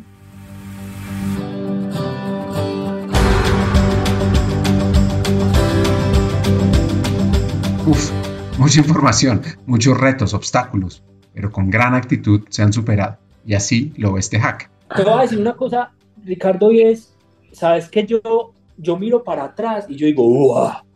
o sea, hoy me miro y digo, ¿qué, qué día tan espectacular, o sea, como un niño que estaba soñando en una invasión en el Picacho, hoy puede sentarse en una organización y, lo, y, tuve muchas oportunidades en Bancolombia y hoy en Nequi estoy, pertenezco al equipo directivo de una organización como Nequi que está haciendo país, que tiene el propósito que tiene, que me conecta con mi propio propósito en la vida. Y yo digo, wow, y yo lo único que encuentro en el camino han sido retos y mentores, retos y mentores, combinado con mi premisa de vida, el comedido come lo que ha escondido, el comedido, y eso ha hecho que, que las cosas conecten, Ricardo, o sea, las cosas después conectan, cosas que yo hice hace algún tiempo, después vuelven y conectan personas que con algún tiempo vuelvo y las conecto en otro punto y es como una vida de abundancia y de expansión. Entonces, eh, lo recuerdo con mucha, pues me da mucha alegría hacer retrospectiva de mi vida, Ricardo, porque han habido momentos difíciles en los que uno quiere tirar la toalla, en los que siente que no es capaz, en el que siente que no, y siente que los resultados no le están dando. Eh, sí, sí, pero hace, hace parte del proceso de, de, de, aprendizaje y de formación. Pero también creo que los líderes se convierten en un rol, por eso creo tanto en el tema de liderazgo, Ricardo. Los líderes en mi vida han sido una palanca, una plataforma impresionante para, para, para avanzar.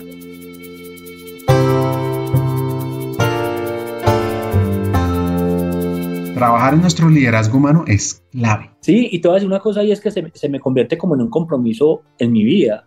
O sea, al yo mirar hacia atrás, yo digo, yo quiero ser ese líder para mi equipo de trabajo. Yo espero que los muchachos cuando escuchen este podcast eh, le puedan dar la... porque, porque tengo la convicción de que, de que quiero ser el mejor líder para ellos, para sacar ese potencial, para que crean, para quitarnos todos esos paradigmas que, que, que nos, que, no, que, que, tenemos que no nos, no nos permiten brillar y tener ese potencial para retar, pero acompañar, como esa tensioncita bacana que te permite mantenerte tensionadito, pero disfrutando. Es una convicción que tengo con el equipo y yo espero que el equipo lo, lo sienta y lo viva pues de, de, de esa manera. Antes de hablar de Neki, este emprendimiento disruptivo, Samuel no me deja seguir este episodio si no incluyo esta parte. Soy papá de una niña de 15 años, una señorita ya, se llama María Isabel. El, mejor apodo que tengo en mi vida es ser papá. Las posibilidades de aprendizaje que he tenido, porque me tocó una alma vieja empacada pues en, en una niña. Es una mujer con una capacidad reflexiva, de conexión, de un sentido social, con todos sus temas de adolescencia y lo que viven que es normal. Entonces, eh, yo creo que así como para mis papás nosotros éramos el motor, yo tengo dos turbinas en mi vida, que son mis papás, mi hija y mi esposa. Y yo creo que mi hija, porque pues, mi esposa es mi compañera y entre los dos estamos construyendo, pero mi hija es como ese, aún más ese motor en función de, de avanzar, de ser un buen ser humano, de mostrarle que se puede, medirme a los retos. Eso que mi papá, eso que yo veía en mis papás, yo quisiera que mi hija, si algún día la graban en un podcast, que, que diría de mí, o sea, que que aprendió de Samuel como papá y que vio en mí en los momentos difíciles, en, el disfrute, en el, querer, en el avanzar.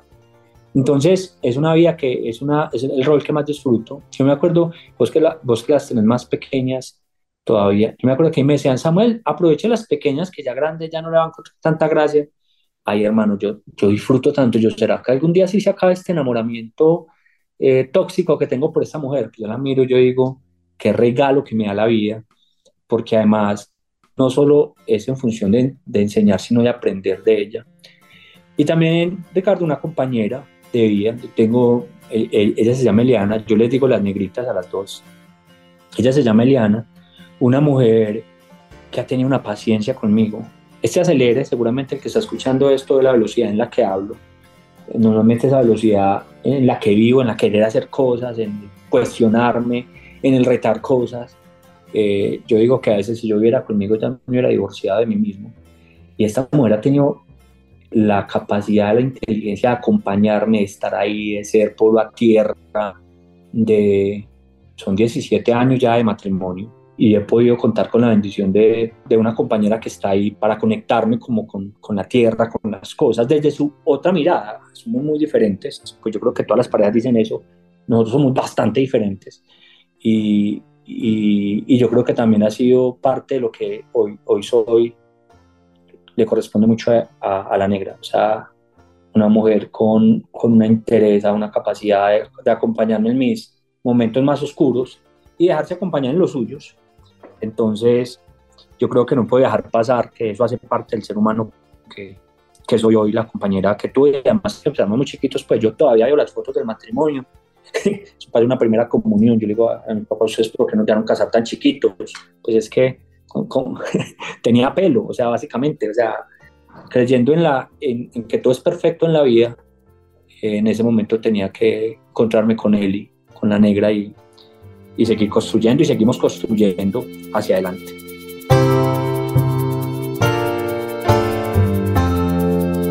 Entendamos la evolución cultural de una fintech de crecimiento acelerado y alto impacto en Colombia. Cuando digo acelerado es que Colombia tiene más o menos una población de 50 millones de personas. Y Neki pasó de tener 1.9 millones de usuarios en el 2019 y ahora en el 2023 cerca de 15 millones. Bueno, Neki ha crecido exponencialmente desde todos los aspectos. Yo llegué hace más o menos dos años y medio, no, ya no, ya tres años, ahorita se cumple el marzo, llegué a tres años, hace tres años a Neki a acompañar a la vicepresidencia de innovación y Neki me encontré con una organización eh, con un ambiente tipo fintech, tipo startup, eh, organizados por células, con unas conversaciones genuinas, o sea, unas características espectaculares. Yo me acuerdo que eh, yo no veía las horas, la hora de que empezaran los grupos básicos, porque la primera vez que estuve en un grupo básico con Andrés acompañándolo, yo decía, uy, no, aquí hay que, aquí hay que echar a la mitad, que no respetan al jefe, porque eran conversaciones fronteras, yo eh, no era irrespeto, pero eran conversaciones genuinas y yo empecé a descubrir e, e, eso, eso en, en Neki, esa, esa capacidad que decimos aquí se conversa lo que sea, lo que tengamos que conversar. Y no hay una, como una reverencia a la jerarquía, porque el jefe lo dijo, pues no, aquí hay un propósito asociado al usuario final y unas conversaciones de estrategia en función de nuestro propósito que no, no, tiene la razón el que tiene el cargo, tiene la razón el que tiene el argumento, el que tiene la... Y entonces empecé a escribir una organización donde yo aquí, Ricardo, opino de todo, desde que llegué. Yo opino de la tecnología, opino del servicio, opino de, la, de los temas de riesgos, opino de, de los temas jurídicos. Y yo no me he encontrado una organización que me dice, no, no preguntes de eso, o no opines de eso que es que vos no sabes sino una posibilidad de meterme en las entrañas del negocio. Y eso es una cosa que me obsesionó con mi equipo que mi equipo sea capaz de explicar este negocio, el PIG, desde, desde, desde el modelo de negocio, desde la estrategia, desde, desde los indicadores, que entendamos eso, porque en la medida que nosotros entendemos, somos capaces de convertirnos en compañeros o en habilitadores eh, que amplían ese, ese canal eh, de, de, de, o esa capacidad de materializar la estrategia. Entonces me he encontrado con eso, una organización que me ha dejado construir, que me deja jugar, y me deja jugar y me exige. Yo me siento acá todo el tiempo exigido. O sea, esa organización crece tan rápido que usted no se puede sentarse a pensar, a mirar cómo, ay, ¿qué será lo que hago con él? No, hay que avanzar, hay que entender, hay que crecer, hay que, hay que ir construyendo. que es un tren vale el movimiento, por decirlo así. Usted se monta y, y, no es como paramos aquí en la estación 15 minutos para que te acomoden, amigo, usted se montó y hágalo.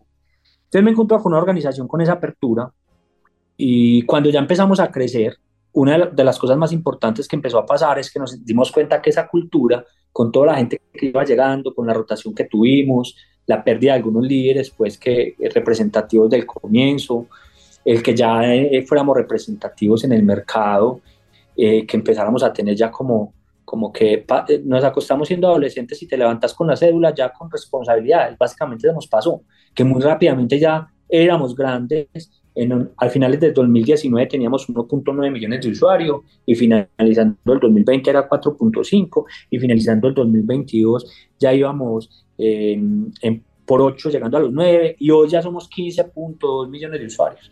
Ese crecimiento ha sido demasiado exponencial y eso ha, ha, hecho que las capacidades también tengan que crecer. Y lo que empezamos a ver era que la cultura teníamos que intervenir de forma intencionada y empezamos a trabajar en el tema de cultura. Invitamos a una empresa consultora a a trabajar con nosotros, también que fuera muy tipo startup, muy tipo nosotros, no la gran consultora, sino una que entendiera las dinámicas que estábamos viviendo. Y empezamos a trabajar la cultura, encontramos en un diagnóstico unas grandes posibilidades de trabajar frente a eh, lo que era la innovación hacia adentro, porque pues obviamente empezamos todo hacia el usuario, pero hacia adentro teníamos que innovar para poder escalar este negocio y teníamos que mirarla hacia adentro también el tema de, la, de, los retos que teníamos como innovación, empezamos a mirar la gran conexión que tenía la gente con el propósito. O sea, la, la, conexión de, con el propósito aquí se vive de una forma tangible, la gente lo, lo, lo, dice en las entrevistas de retiro, lo dice en, los temas de medición de NPS, de clima, la conexión con propósito aquí se mueve y creo que es una de nuestras grandes ventajas. Y dentro de esas cosas está el disfrute, o sea, aquí pasamos bueno, decimos aquí la rompemos pasando bueno. Trabajamos duro, porque trabajamos duro, pero la rompemos pasando bueno. Yo creo que eso es una de las características. Con eso hicimos un ejercicio pues, de diagnóstico y, y, te hago esta introducción porque definimos nuestra cultura nosotros tenemos cuatro pilares que hablan mucho de cómo somos como negocio. El primero es las aguas calmas no hacen buenos marineros. Eso quiere decir que a nosotros nos gusta ir allá a las aguas turbulentas y para eso hay que ser, tener espíritu emprendedor, para eso hay que ser experto, para eso hay que tener visión compartida, para eso hay que tener la capacidad de ver el error rápidamente como un aprendizaje ser capaz de corregir y avanzar. Tenemos otro que se llama rebeldía con causa por el usuario y con data. Este es un negocio que es rebelde con el sector financiero, que quiere hacer las cosas de forma diferente. Nuestro modelo de negocio responde directamente a eso.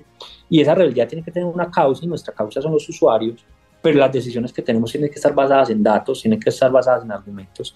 Y ahí hablamos del pensamiento crítico, de la toma de decisiones, de las conversaciones complejas y valientes que tenemos que tener en función del usuario, en soñar por el usuario.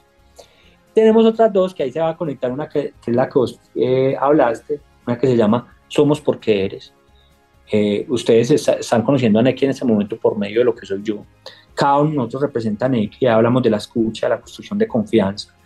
Para la construcción de confianza hay que tener conversaciones valientes, hay que tener la capacidad de retroalimentar. Retroalimentar a veces no es algo tan sexy, tan, tan divertido, pero es la mejor expresión de amor que uno puede tener con otra persona y de respeto cuando es capaz de retroalimentar hablamos del hacerse cargo, cada uno de nosotros hacernos cargo de las cosas, del autodesarrollo, el hacerme cargo de que NECI me da las condiciones, pero yo me tengo que hacer cargo de mi desarrollo profesional.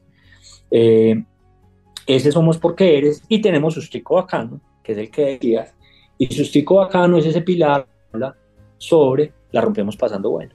O sea, trabajamos duro, pero también nos recargamos, hacemos los, tenemos un pico de trabajo, tenemos que recargar energías para para hacer las cosas, reconocemos en el cotidiano. Aquí tenemos los viernes, lo llamamos los cubos, que hace parte de la metodología ágil, donde nos damos reconocimiento entre nosotros.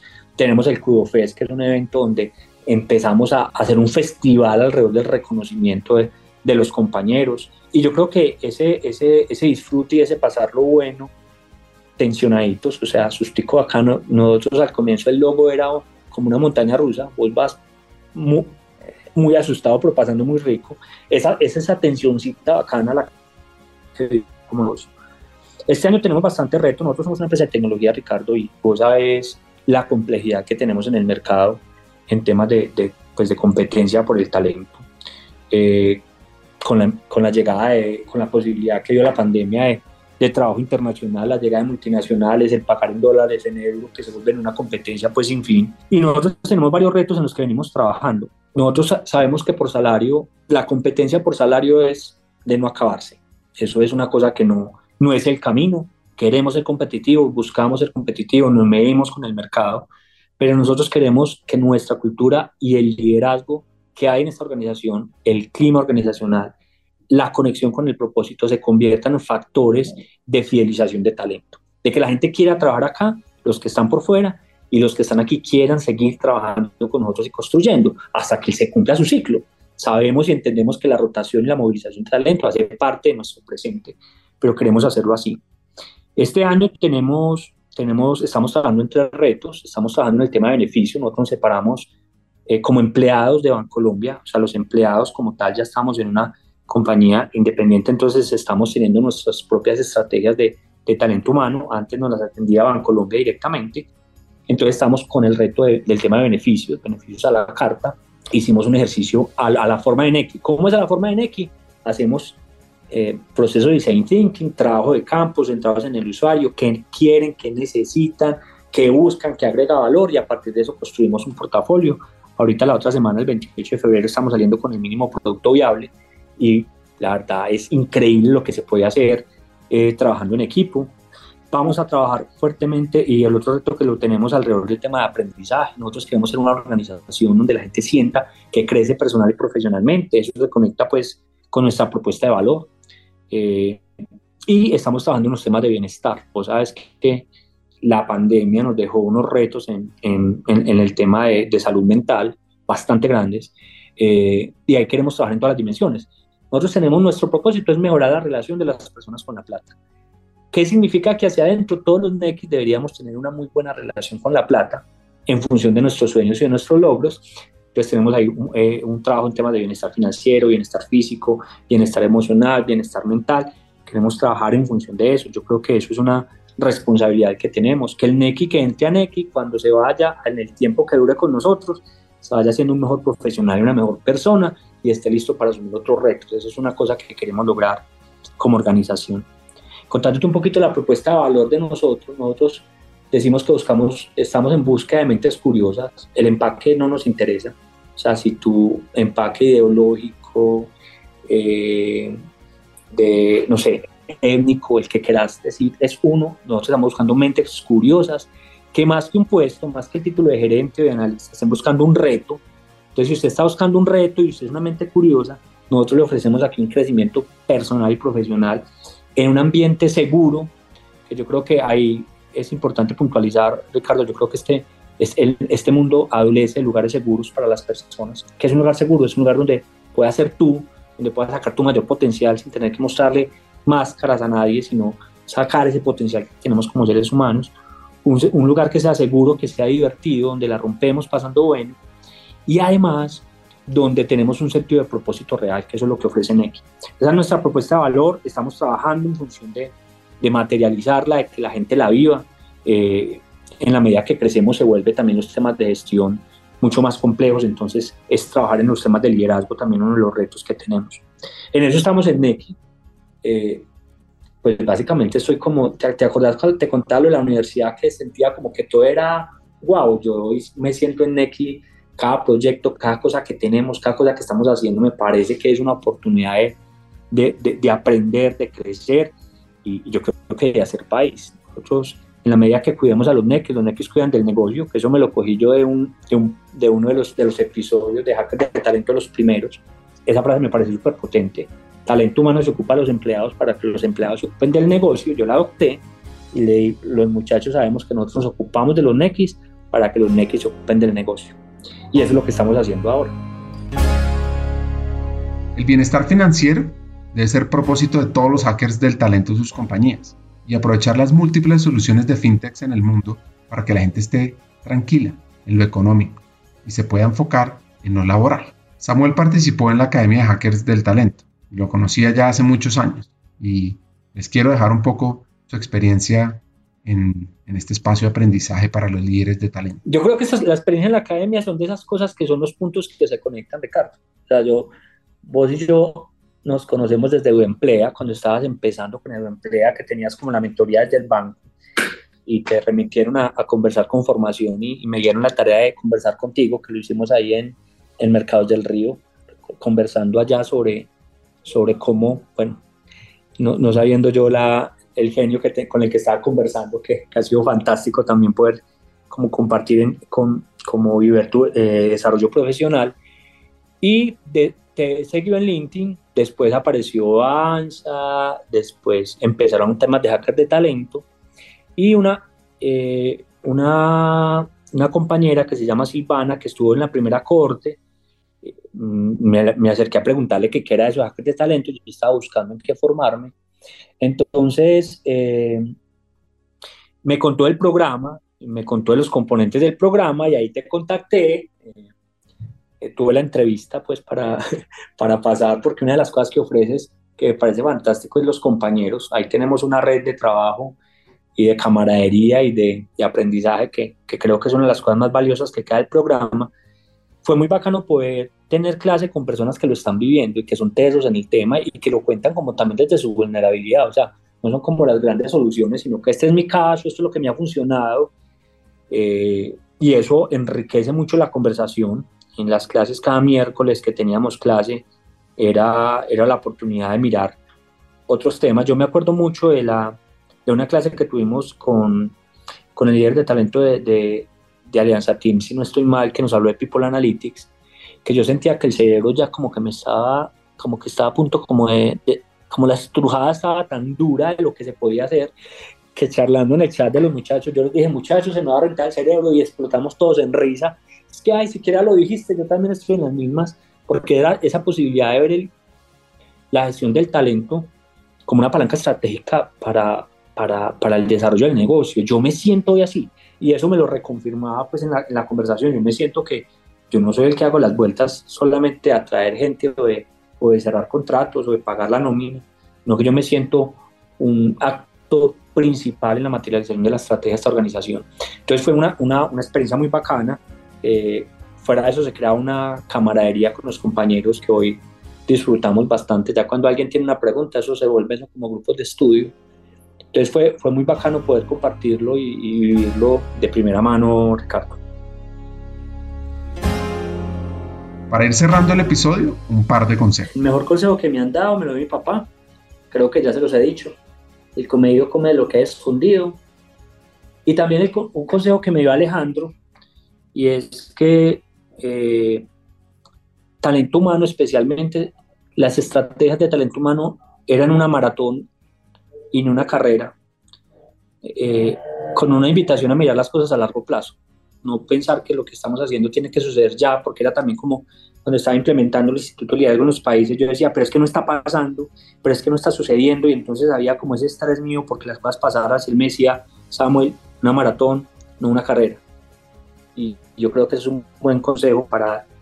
Y yo el mejor consejo que pudiera dar, yo eh, soy ingeniero de sistemas y hice una maestría en coaching ontológico con, con, con, Newfield Consulting y, la Universidad de San Sebastián de Chile.